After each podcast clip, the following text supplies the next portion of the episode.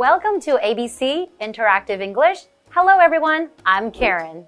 Hello, I'm Matt. Today we are looking at an article called What Musical Instruments Do You Play? Hmm, that's right. So let me ask you, Matt. Do you play any musical instruments or have you played any musical instruments?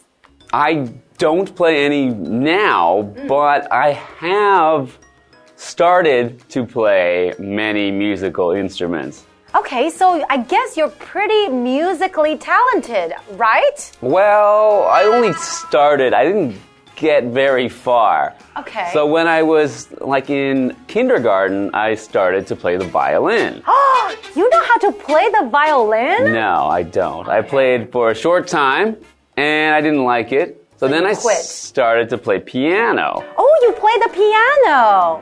a little bit. Okay. So I played piano for maybe a year or maybe two years at most. Uh huh. And then I quit that also Is it because you didn't like it? because I liked playing sports more and I needed more time for sports. Okay. Then when I was in sixth grade, I joined the local band Ooh. in my city and and I wanted to play the drums. Okay. But in your first year, you can't play the drums. So I had to play saxophone Really? for one year. Okay. And then in the second year, I could play the drums. That's awesome. Hmm. So I did that for one year. And then I got bored and stopped and had to play more sports. So, do you play any musical instruments right now, or you have forgotten how to play all of them? I can play a couple tunes on the piano, mm-hmm. and I think I can still play the drums. Really? Think so. Okay, well, I do love musical instruments, and that's what we'll be talking about today. So, let's get into it.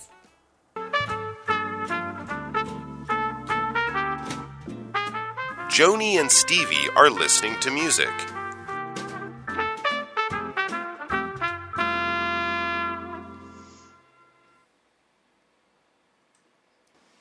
What a groovy song! And the trumpet player is fantastic. I bought the album because of him. Also, I have a soft spot for the trumpet because I played it in school.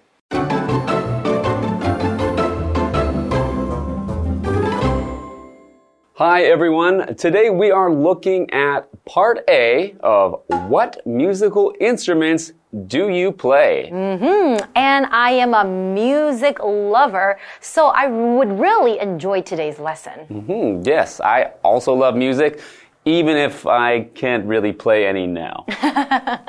Okay, so let's check out today's dialogue. We're looking at a dialogue between Joni and Stevie. Joni and Stevie are listening to music. And I think that's what a lot of people like to do in their spare time, right? It's a nice thing to do with a friend as well, because then you can talk about what you like and don't like about a song or some music. Exactly. So Joni starts off the conversation by saying, What a groovy song! And the trumpet player is fantastic. Mmm, what a groovy song. So what does it mean when I say a song is groovy? Okay, so groovy is an adjective which means fashionable or cool, but also when we use it for something like a song, mm-hmm. it means it's something you can groove to. So groove is another word for to dance. Mm-hmm. So if a song is groovy, it means it makes you want to dance. It makes you want to move your body to the sounds of the music. All right. I love groovy songs because I love music and I love to dance. And we're saying groovy song, and the song, the word is a noun. Basically, it just means like a musical piece that is adapted to singing. So you could say that the children are singing a song. And sometimes maybe you like to listen to sad songs when you feel sad. And maybe you like to listen to happy songs when you feel happy. So what kind of songs do you like to listen to? I like to listen to happy songs hmm. because I'm always happy. You're always happy. No one is always happy. Well, sometimes when I'm sad, I also listen to a happy song hmm. to make me happy again. okay, I have to agree with that because I used to think if you are sad, then you should listen to sad songs. But actually, when you're sad and you listen to happy songs, it puts you in a better mood. Mm-hmm. So Stevie replies, I bought the album because of him. Him being the trumpet player that she mentioned. Also, I have a soft spot for the trumpet because I played it in school. Ah, I have a soft spot. When you say that you have a soft spot for something, it just means that you feel or you like it a lot, mm-hmm. right? I have a soft spot for the trumpet. That means you like the trumpet very, very much, right? Mm-hmm. Mm, if you like someone or something very, very much, this is something that you can use. Okay, so he said he bought the album because of this trumpet player. Mm. So an album is a noun and it's a collection of recordings, sometimes songs or music, or can also be spoken word like comedy. Mm-hmm. And it's a collection of recordings on usually a CD or a record. Mm. So you can buy an album of your favorite musical artist and get all of their songs together on one CD. That's right, but do you still do that? When you want to listen to a song, do you still buy a CD? Well, I think I, I don't buy CDs anymore. Mm-hmm. I actually you know, listen to them on you know digital music mm-hmm. platforms. So I have not bought an album for a very long time. Same here. If I want to listen to songs, sometimes I would go on YouTube or sometimes I would download the songs too. Mm, but we used to buy CDs when we were younger. Yes. Okay, how about let's take a short break and we'll be back to find out what happens next.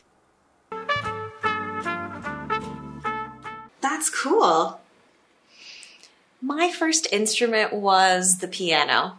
Actually, my first was the recorder, but I found it too easy. Honestly, I didn't care for the piano, so I wasn't a very diligent student. Did you keep learning? No, my mom changed me to the flute and then triangle because they're also in classical music. I see.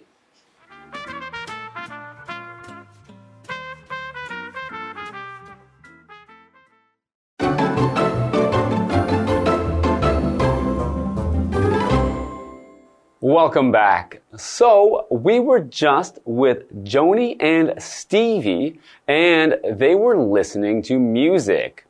Joni really liked the music, and she said that the trumpet player was fantastic. Mm-hmm. Stevie then told her that he bought the album because of that trumpet playing, and that he has a soft spot for the trumpet because he played it in school. That's right. And having a soft spot for something, that means you have a special feeling. You like it a lot, right? So now Joni says, that's cool. My first instrument was the piano. Ah, so Joni also knows how to play, I guess, maybe a few musical instruments because she said, my first, right? Right, so she's got more than one. She's just, the first was piano, but we know, have to find out what were the others after that. That's right.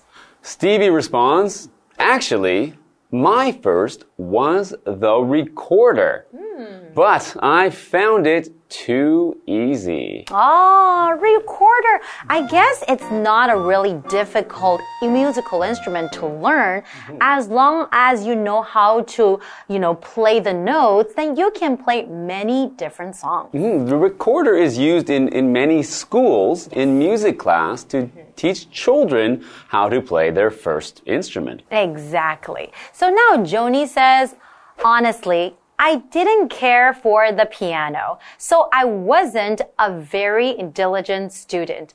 Okay, so she's saying, honestly, honestly is an adverb. When you use this word, it just means that you want to make a point that you are telling the truth. So you are emphasizing that. You want to tell people this is what happened. So you can also say that he spoke honestly about the mistakes that he made. Hmm. So, okay. So it said she didn't work really hard, right? Well, she said she didn't care for the piano. When you say you don't care for something, it means you don't you don't like it. You don't particularly like it. So when she says I didn't care for the piano, she didn't like playing the piano, and for that reason she wasn't a very diligent student. Mm-hmm. So diligent is an adjective which means showing focus or care to your work, your duties, or your studies. Mm. So in this case, she wasn't a diligent student. She did not try very hard to focus on playing the piano and learning how to play it well. So, for example, the diligent student studied hard for the exam. That's right. And that just means that the student worked very, very hard, studied very, very hard, right? And we all know that if you want to be really good at something or be really good at playing the musical instrument, you have to be very diligent. Mm-hmm. You have to work really, really hard, right? So what does Stevie say now? He says, Did you keep learning? So, did she keep playing the piano and learning how to play the piano? And Joni says, no, my mom changed me to the flute. Flute is another musical instrument. And then triangle. Oh, triangle is the one that looks like a triangle and with a stick, right? So my mom changed me to the flute and then triangle because they're also in classical music. Hmm. Okay. Well, I guess her mom had a lot to say about her choices too.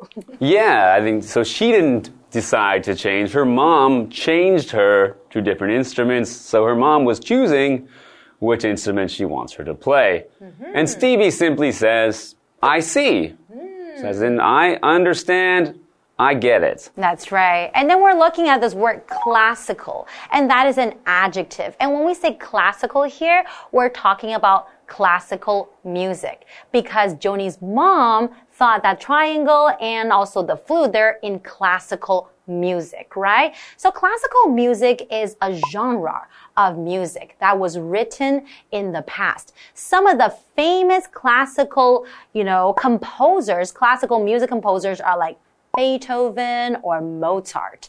And a lot of people enjoy listening to classical music. Hmm. And in this case, I think probably her mother enjoys listening to classical music, so she wants her daughter to play classical music. Exactly. Hmm. Well, that's it for today. So we'll see you guys next time when we get into part B of this article. We'll see you guys next time. Bye bye. Bye.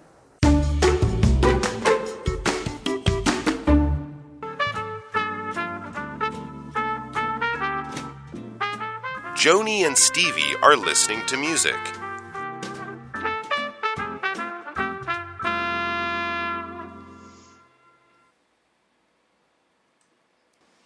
What a groovy song! And the trumpet player is fantastic. I bought the album because of him. Also, I have a soft spot for the trumpet because I played it in school. That's cool.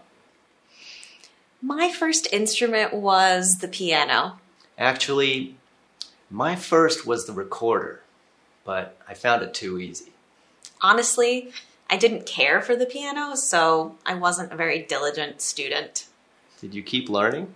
No, my mom changed me to the flute and then triangle because they're also in classical music. I see.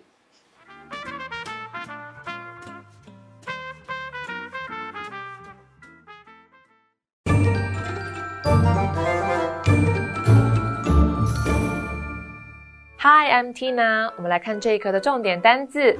第一个，song，song 名词，歌曲。What's your favorite English song？你最喜欢的英文歌曲是什么？下一个单字，album，album 名词，音乐专辑。The band released a new album last week。那个乐团上周发行了一张新专辑。Release 指的是推出、发行。下一个单字 diligent，diligent 形容词，勤奋的。Ian is very diligent in his work. Ian 工作非常勤奋。下一个单字 classical，classical 形容词，古典的，通常指的是音乐类型上。I prefer jazz music to classical music. 相较于古典音乐，我更喜欢爵士音乐。 接着，我们来看重点文法。第一个，somebody has a soft spot for 加名词，某人钟爱什么东西，这是一个固定用法。soft spot 是名词，意思是强烈喜好，惯用单数。我们来看看这个例句：Nelson has a soft spot for rock music. Nelson 非常喜欢摇滚乐。下一个文法，A finds B 加形容词，A 认为 B 怎么样？这个片语是由 A finds B to be 加上形容词省略 to be 而来。Find 的三态是 find、found、found，在这里指认为、觉得。我们来看看这个例句：The students found the class a bit boring. 学生们觉得这堂课有点无聊。最后一个文法，care for，喜欢、热爱，这是一个不可以分开的动词片语，惯用于否定句。我们来看看这个例句：I don't care for some of my classmates。我不喜欢我的一些同学。以上就是这一课的重点单词跟文法，回去记得复习哦。我们下一课再见，拜拜。Everyone! Today we're going to take you to the Bamboo Art Museum in Nantou. Now, an art museum is a place where you can see lots of beautiful paintings, sculptures, different types of works of art. Now, there are also museums like handicrafts museums as well, where you can see a lot of artworks made by hand. Now, one of the most famous art museums in the world is called the Louvre, and that is in Paris, France. I'm sure a lot of you have heard of it before. But as for now, let's check out the Bamboo Art Museum. The Nantou Bamboo Art Museum is a great place to learn about bamboo culture and art in Taiwan.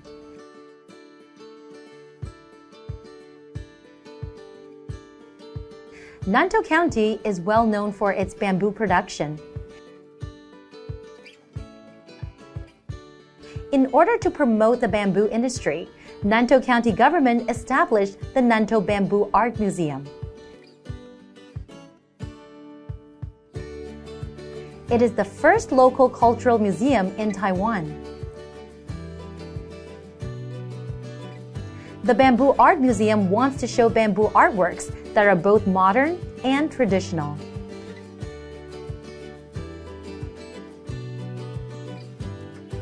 Visitors can see useful household items like chairs and baskets.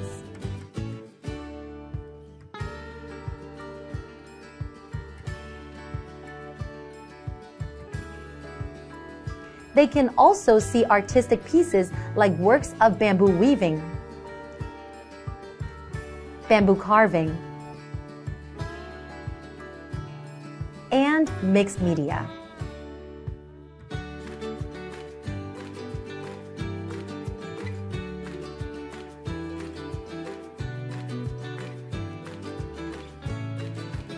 The museum has some bamboo made games for visitors to play.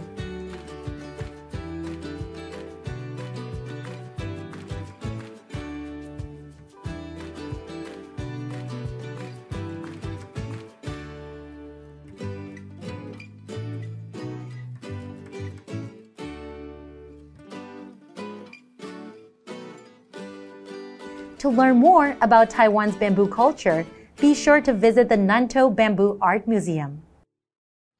Well, if you're an art lover, I'm sure you enjoyed our lesson today. There's a lot of things to learn about bamboo art and culture at this place. So don't forget to pay a visit. And we'll see you guys next time. Bye bye.